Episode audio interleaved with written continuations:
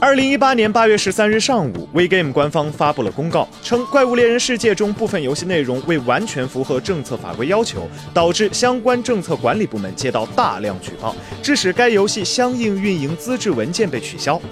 WeGame 方面应主管部门要求，执行下架整改，停止游戏售卖。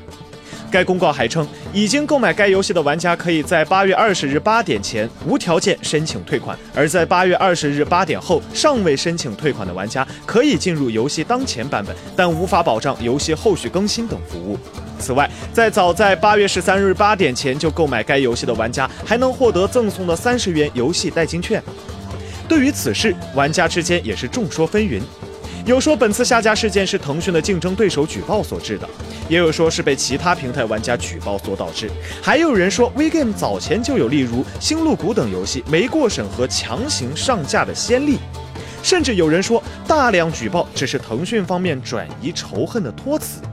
但不管事实的真相究竟如何，还是希望各大企业能够严格遵循相关法规，合规运营。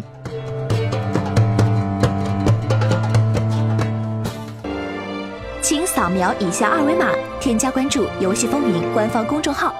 更多精彩好礼及互动内容，你值得拥有。